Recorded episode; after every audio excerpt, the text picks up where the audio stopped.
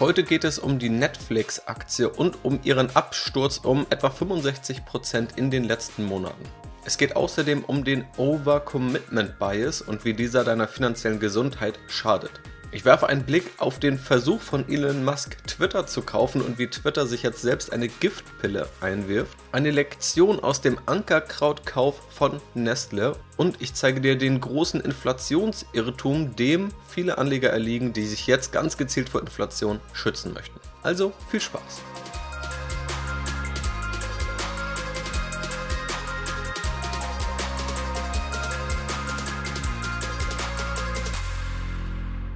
Ja, in der Börsenwelt hat sich wieder einiges getan in den letzten Wochen, von schwankenden Aktienkursen zu einzelnen Stories, die wirklich die Börse bewegt haben. Und einige davon möchte ich heute mal kommentieren und einordnen. Es geht also sowohl mal um einen Blick auf die Netflix-Aktie, unterschiedliche Geschehnisse bei Twitter, aber auch bei Nestle, um das Thema Inflation und einen großen Irrtum dabei, aber auch Know-how im Sinne des Overcommitment Bias, der relativ spannend ist zu verstehen. Starten wir mit Elon Musk und Twitter. Denn Elon Musk möchte Twitter übernehmen. Aber der Reihe nach, was ist überhaupt passiert? Elon Musk hat auf Twitter selbst eine Umfrage gestartet unter den Twitter-Nutzern, ob diese der Meinung seien, dass Twitter sich ausreichend für freie Meinungsäußerung einsetzt und hat dazu gesagt, dass diese Umfrage wichtige Konsequenzen haben werde. Was diese Konsequenzen sind, ließ er noch offen.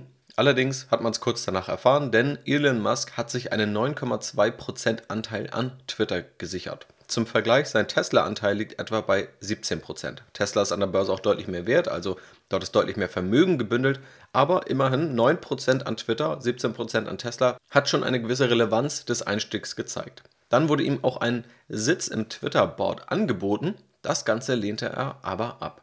Und schon da gab es Vermutungen, dass er das deshalb macht, weil, würde er diesen Sitz annehmen, dürfte er nur bis zu 14,9% der Twitter-Anteile halten. Aber womöglich hat er dann vor, ganz Twitter zu kaufen. Und genauso kam es dann auch. Er hat bei der SEC in den USA ein Kaufangebot eingereicht für 100% der Twitter-Anteile. Er möchte Twitter also von der Börse nehmen. Er hat 54% Kursaufschlag geboten im Vergleich zu dem Zeitpunkt, bevor sein erster Kauf der Twitter-Aktie öffentlich wurde. Danach waren es dann noch etwa 30 bis 40% Aufschlag. Aktuell notiert die Twitter-Aktie etwa bei 47 US-Dollar. Elon Musk hat etwas mehr als 54 US-Dollar geboten. Eine Frage ist, was will Elon Musk überhaupt mit Twitter? Und eines der Hauptmotive, laut Musk selbst, ist, dass er freie Meinungsäußerung fördern oder auch beibehalten will, beziehungsweise er ist da eben nicht ganz zufrieden, wie Twitter das auslegt, ähm, sieht da Anzeichen der Zensur und ist der Überzeugung, dass das Ganze besser vonstatten gehen kann, wenn er Twitter von der Börse nimmt. Das ruft natürlich auch einige Kritik auf den Plan, weil man natürlich durchaus mal hinterfragen kann, ob es jetzt besser ist für ein Medium wie Twitter und wenn man für freie Meinungsäußerung ist, dass eine Person Twitter besitzen sollte und das Unternehmen privat ist, oder ob es an der Börse nicht besser geeignet ist, wo es sehr viele Anleger gibt, wo es auch Offenlegungspflichten gibt. Und dann gibt es noch Kritik aus einer anderen Richtung, die auch sagt, dass Tesla selbst mit Kritikern ziemlich unliebsam umgeht und auch mit ehemaligen Mitarbeitern, dass es da mit der freien Meinungsäußerung da nicht so eng genommen wird. Was macht Twitter jetzt aber? Nimmt Twitter jetzt mit Kusshand diese Milliarden an. Das ist aktuell nicht der Fall. Das Twitter-Board hat sich zusammengesetzt und hat das Ganze abgelehnt bzw. überlegt, wie man das Ganze auch vermeiden kann. Und dabei wurde eine sogenannte Poison Pill beschlossen, beziehungsweise im Englischen eine Giftpille. Diese kann unterschiedlich definiert werden, also hat unterschiedliche Rahmenbedingungen und da gibt es unterschiedliche Vorgehensweisen. Twitter sagt jetzt aber beispielsweise, dass wenn ein Aktionär, eine Person oder ein Unternehmen, aber natürlich ist es vor allem auf Elon Musk ausgerichtet, mindestens 15% der Anteile des Unternehmens kauft, dann werden neue Aktien zu einem günstigeren Kurs herausgegeben, um diesen großen Aktionär zu verwässern, dass also er wieder Anteile verliert und dass es für ihn einfach schwerer und auch teurer wird, andere Anteile überhaupt erst einzusammeln. Das würde Twitter natürlich normalerweise nicht machen. Es ist einfach eine reine Abwehrmaßnahme. Die kommt etwa aus den 80er Jahren und wurde da quasi geboren, weil es immer wieder dazu kam, dass Unternehmen unerwünscht übernommen wurden, ein sogenanntes Hostile Takeover. Und das war eben eine Verteidigungsmethode dafür, zu der auch Netflix vor etwa zehn Jahren mal greifen musste. Und da hat man gesagt, okay, wir geben jetzt quasi zwei Aktien zum Preis von einer raus. Also solche Methoden werden da angewandt und zu einer solchen Methode möchte auch Twitter greifen, wenn Elon Musk seinen Anteil aufstocken sollte. Elon Musk ist damit natürlich nicht so happy, hat schon angekündigt, dass er das Gehalt des Twitter-Boards auf jeden Fall direkt auf Null senken würde, wenn er selbst Twitter besitzen würde. Und er ist der starken Überzeugung, dass das Twitter-Board gegen die Interessen der eigenen Aktionäre handelt, wenn sie sein Angebot nicht annehmen. Dann haben auch noch andere sehr vermögende Menschen sich zu Wort gemeldet, die auch gesagt haben, sie wollen Twitter kaufen und haben dann nochmal mehr geboten als Elon Musk. Aber daran scheint Twitter auch kein Interesse zu haben. Zum anderen scheinen diese Angebote auch nicht wirklich ernsthaft eingereicht worden zu sein. Ein anderes Thema würde man vielleicht nicht direkt der Börse zuordnen, hat aber tatsächlich eine ziemlich spannende Erkenntnis und dieses Thema hat gerade in Deutschland in den letzten Tagen für ziemlich viel Aufsehen gesorgt. Und zwar hat der Lebensmittelkonzern Nestle das ehemalige Startup Ankerkraut gekauft, mutmaßlich für einen niedrigen dreistelligen Millionenbetrag.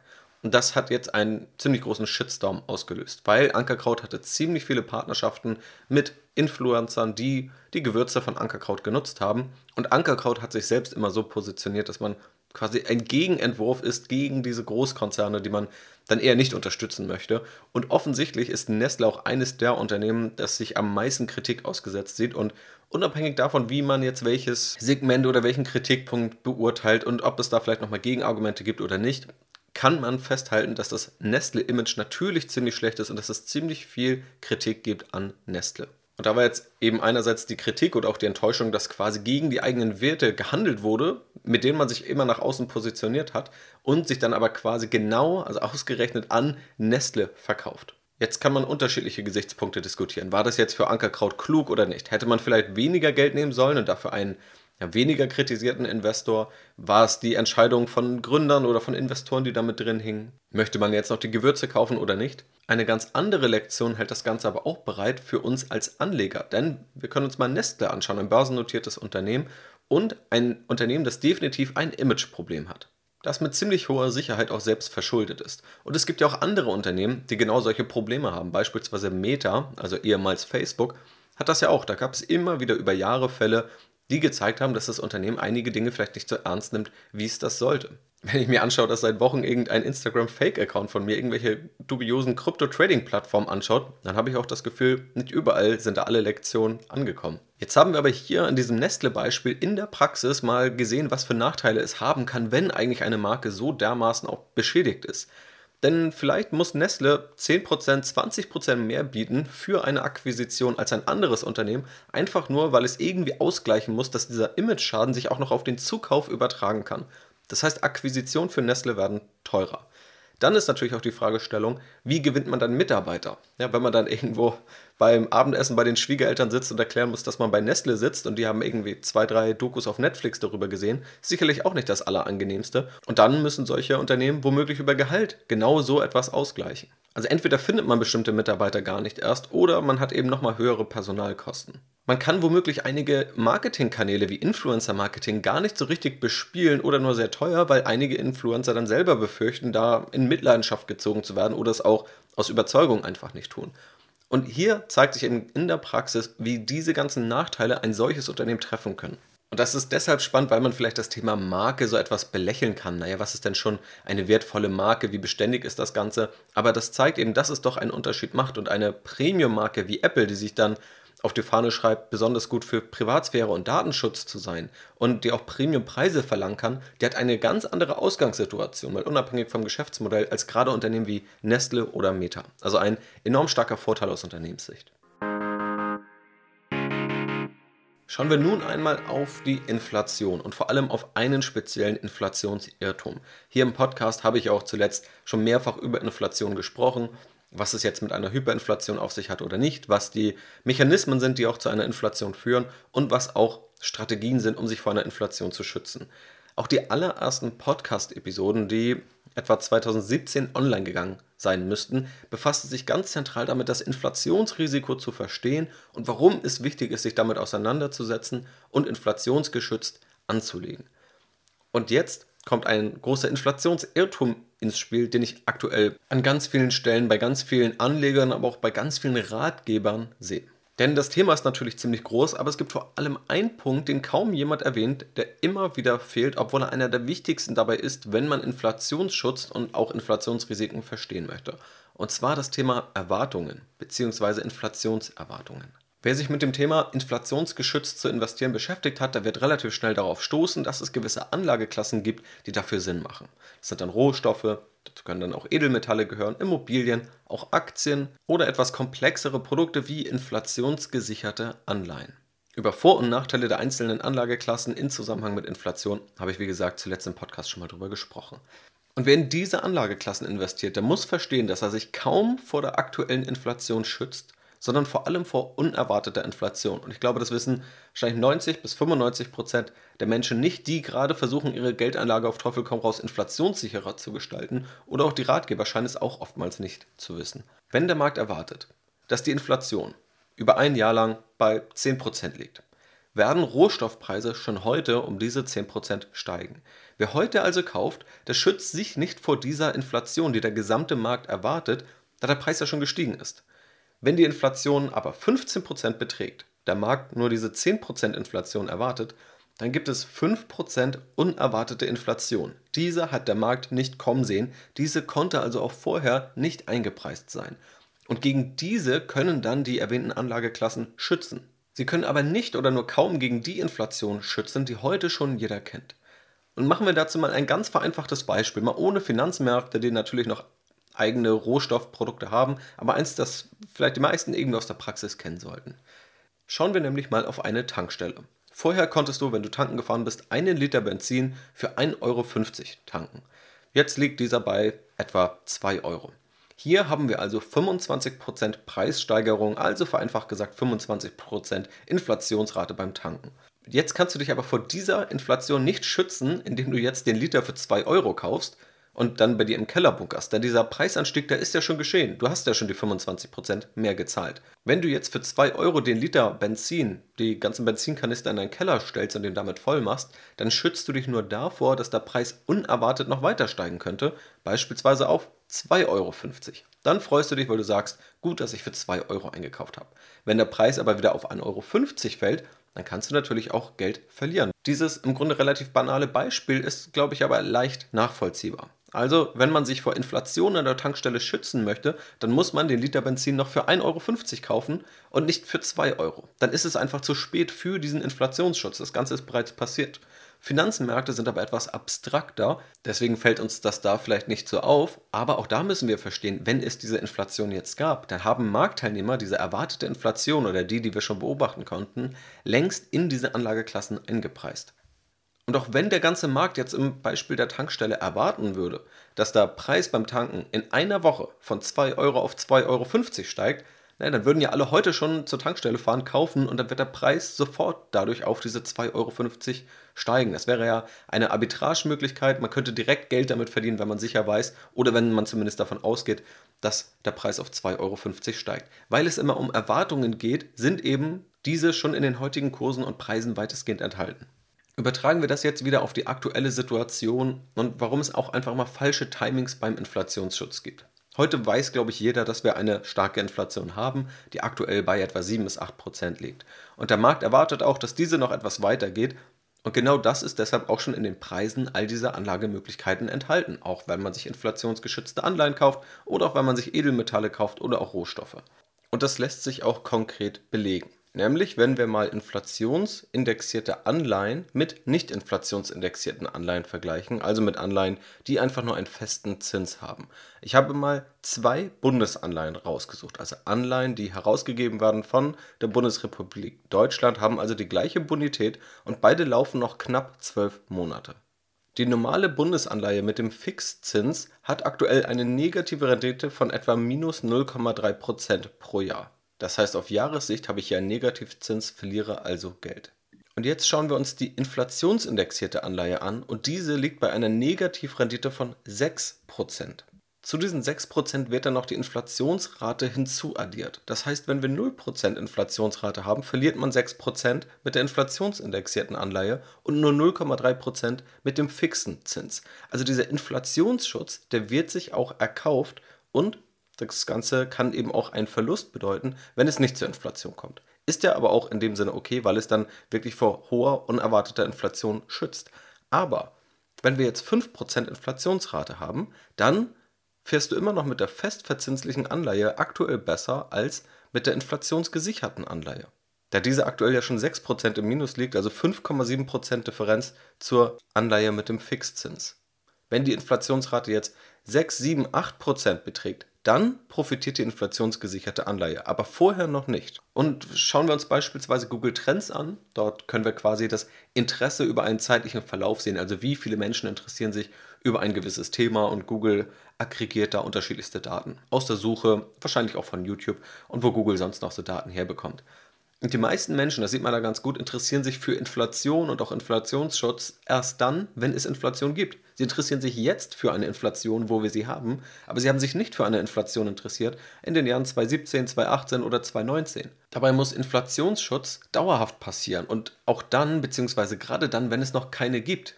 Ich habe ja eingangs gesagt, 2017 habe ich über Inflationsschutz gesprochen und da konnte man sich vielleicht sagen, naja, gut, was soll man sich groß vor Inflation schützen? Liegt mal bei 0%, vielleicht mal bei 1%, vielleicht mal bei 1,5%, aber was passiert da schon groß? Aber wir wissen eben nicht genau, wann es zu einer Inflation kommt. Wir wissen aber oder sollten wissen, dass wenn wir uns erst um eine Inflation sorgen, wenn sie da ist, dass es zu spät ist und dass es immer mal zu einer Inflation kommen kann und wir uns deshalb auch immer gewissermaßen davor schützen sollten oder unser Depot mit Anlageklassen aufbauen, die einen gewissen Inflationsschutz mindestens langfristig bieten. Diese Inflation, wie wir sie jetzt haben, die ist auf unterschiedlichen Ebenen natürlich problematisch. Aus reiner Anlegersicht lässt sich mit so einer Inflation aber auch umgehen, zumindest solange wir keine ungezügelte Hyperinflation erleben, was aktuell noch nicht der Fall ist.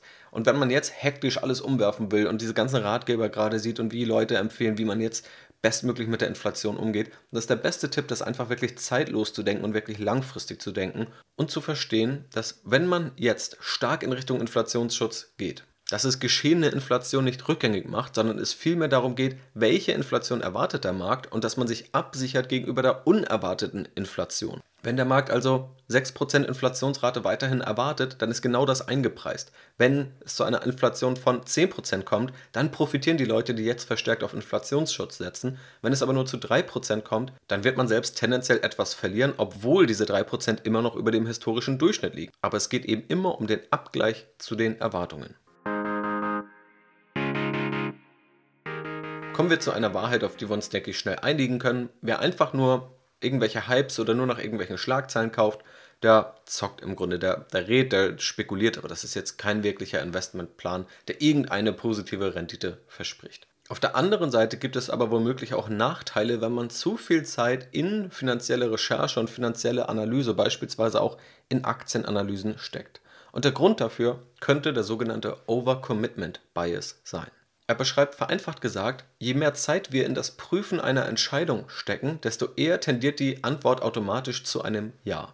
Nicht, weil es dafür inhaltliche oder fachliche Gründe gibt, sondern einfach nur deshalb, weil wir diese Zeit dort reinstecken. Das könnte beispielsweise dann der Fall sein, wenn du dir zahlreiche Videos und Artikel zu einem Auto anschaust, dann steigt quasi die Wahrscheinlichkeit, dass du es dir am Ende auch kaufst.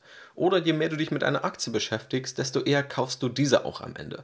Charlie Munger, der Investmentpartner von Warren Buffett, beschreibt, dass die Aktien, in denen Fondsmanager mit höchster Überzeugung investieren, zumindest sagen sie das, dass es genau die Aktien sind, in die sie aber die meiste Zeit gesteckt haben. Sie verwechseln also hier Überzeugung mit investierter Zeit. Monish Paprai ist ein aus Indien stammender, ziemlich renommierter Investor, auch in dem Kosmos von Warren Buffett zu verorten und hat auch mal einen Talk bei Google gehalten mit dem Titel Aktienanalyse beeinträchtigt deine finanzielle Gesundheit darin geht es eben darum, dass Anleger irgendwann viel zu tief drin sind. Man könnte sagen, sie haben schon Scheuklappen auf und reden sich quasi in ein Investment rein. Und da gibt es auch unterschiedliche Erklärungsansätze, wie dieser Overcommitment Bias auftauchen kann und auch Zusammenhänge, die es da zu anderen sogenannten kognitiven Verzerrungen gibt. Ein Ansatz ist die Selbstrechtfertigung. Man möchte, dass die investierte Zeit am Ende nicht umsonst gewesen ist. Dann gibt es auch die Self-Presentation Theory, die im Grunde besagt, dass die investierte Zeit vor anderen nicht als umsonst gelten soll. Also wenn du vielleicht in einem Unternehmen bist, du treibst ein Projekt drei Monate voran und sagst am Ende, nee, wir machen es nicht weiter, das lohnt sich nicht, dann wäre das vielleicht inhaltlich und fachlich genau die richtige Vorgehensweise, aber dann könnten andere sagen, dass die Zeit dann ja umsonst war und man möchte sich selbst bestmöglich präsentieren.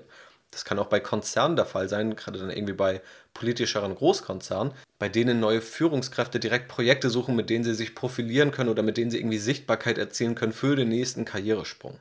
Ein dritter Erklärungsansatz ist auch Sturheit gegenüber Rationalität. Es gilt ja manchmal als lobenswert, an einem Kurs strikt festzuhalten und ihn gegen jegliche Kritik zu verteidigen, aber das hat in der Realität vielleicht nicht immer das beste Ergebnis zur Folge, wenn es dann vielleicht eher das Rationale und das Beste wäre, auch mal eine Meinung, die man getroffen hat, zu überdenken.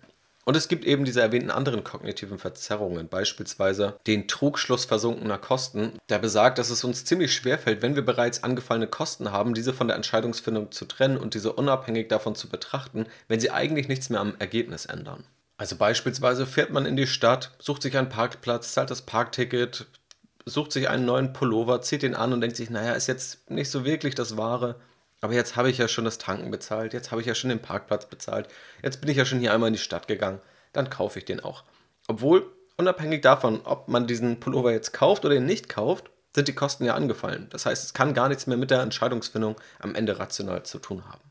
Und dieser andere Denkfehler ist der Bestätigungsfehler oder im Englischen Confirmation Bias, der letztendlich besagt, dass wir, wenn wir schon eine bestehende Erwartung haben oder eine bestehende These, dass wir eher nach Infos und Argumenten suchen, die unsere These bestätigen und die anderen, die dieser These widersprechen, eher ignorieren. Wer also eh schon glaubt, eine Aktie kaufen zu wollen oder sagt, ja Mensch, das Unternehmen ist ja echt spannend und jetzt habe ich ganz oft gehört, dass das Unternehmen toll ist, dann könnte es auch dazu führen, dass man eher diese Infos aufnimmt, die das Ganze bestätigen und andere ignoriert. Und diese drei unterbewussten Denkfehler befeuern sich dann quasi gegenseitig. Man steckt immer mehr Zeit rein, neigt also zu diesem Overcommitment Bias. Dann kommt dieser Bestätigungsfehler dazu, dass man unterbewusst schon die Infos selektiert, die man jetzt stärker gewichtet und andere, die man weniger gewichtet oder ignoriert.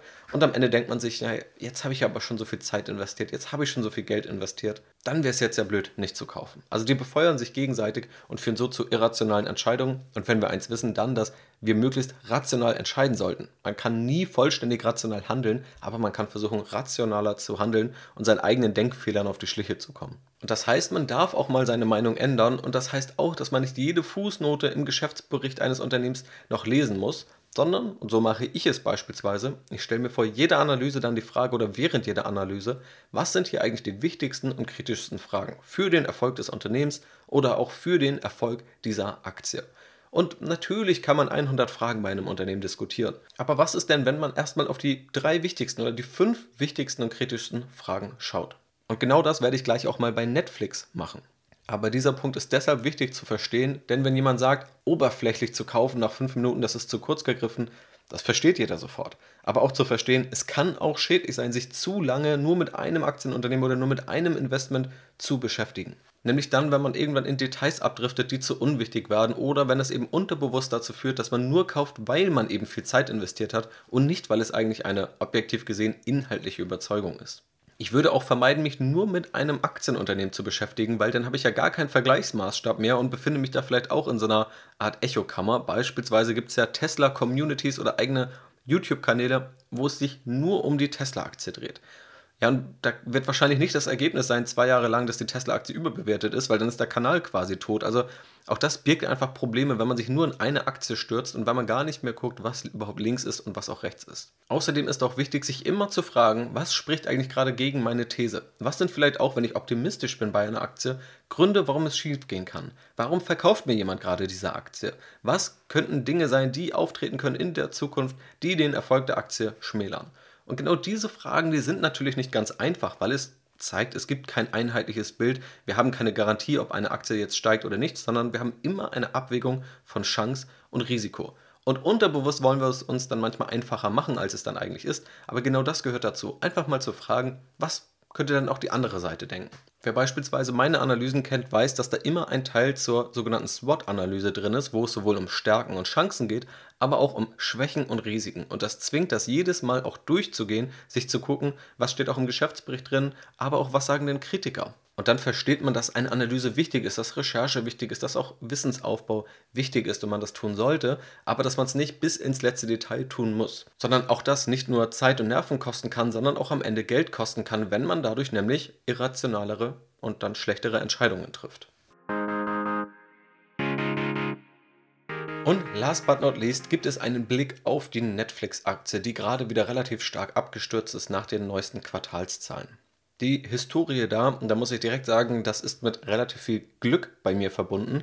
Sieht bei mir so aus, dass ich schon mal im Juli 2020 und im November 2020 selbst Netflix im Depot hatte Und wenn du diesen Podcast schon länger hörst, weißt du, dass ich ein Buy-and-Hold-Anleger bin, also ich kaufe mit dem Ziel, langfristig zu halten. Aber wenn es mal dramatische Überbewertungen gibt oder wenn sich mal eine Investmentthese ändert, dann sollte man da eben auch aktiv werden und nicht einfach blind sagen, naja, weil ich jetzt gekauft habe, muss ich halt zehn Jahre halten, auch wenn ich nicht mehr daran glaube. Das ist natürlich Quatsch. Ich habe ziemlich selten verkauft bisher in meinem Leben, aber tatsächlich ist die Netflix-Aktie eine, die ich verkauft habe, habe das Ganze damals auch auf Strategy Invest dokumentiert, nämlich im November 21. Das waren dann knapp 40% Gewinn, was für etwas mehr als ein Jahr natürlich eine sehr gute Rendite ist. Und die These war damals, dass ich fand, dass die Aktie zu teuer ist dafür, dass das Wachstum gar nicht mehr so hoch ist. Aber glücklich war es deshalb, weil ich nicht wusste, dass sich diese These so schnell bestätigen wird oder auch vielleicht noch deutlicher eintreten wird, als ich es selber dachte. Denn relativ kurz danach gab es Quartalszahlen, die Aktie ist relativ stark abgestürzt, leicht weiter gefallen und jetzt gab es nochmal Quartalszahlen und die Aktie ist nochmal deutlicher gefallen. Sie steht jetzt 65% unter dem Allzeithoch, das sie im November 21 erreicht hat. Kurz gesagt hat Netflix ein großes Wachstumsproblem. Das Umsatzwachstum lag jetzt im Vergleich zum Vorjahr nur noch im einstelligen Prozentbereich, nämlich bei 9,8%. Wenn man auf die Nutzerzahlen schaut, sieht das aber noch problematischer aus, denn es gab erstmals einen minimalen Rückgang nämlich 200.000 Netflix-Abonnenten gibt es mittlerweile weniger. Das liegt auch an Sondereffekten, weil Netflix das Russlandgeschäft eingestellt hat, sonst wäre es noch ein Plus gewesen.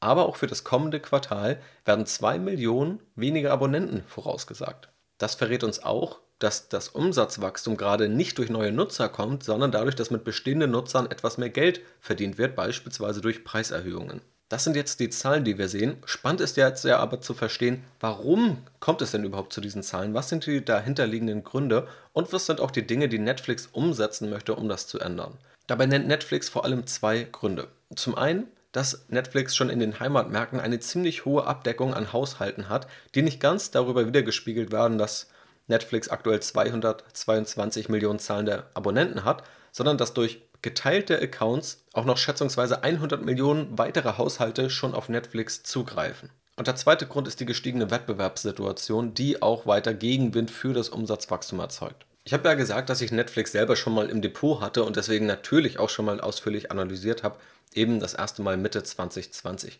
Und schon da gab es Erkenntnisse in diese Richtung, dass nämlich dieses Account-Sharing ein relativ verbreitetes Phänomen ist, dass sich also mehrere Personen oder unterschiedliche Haushalte einen Account teilen.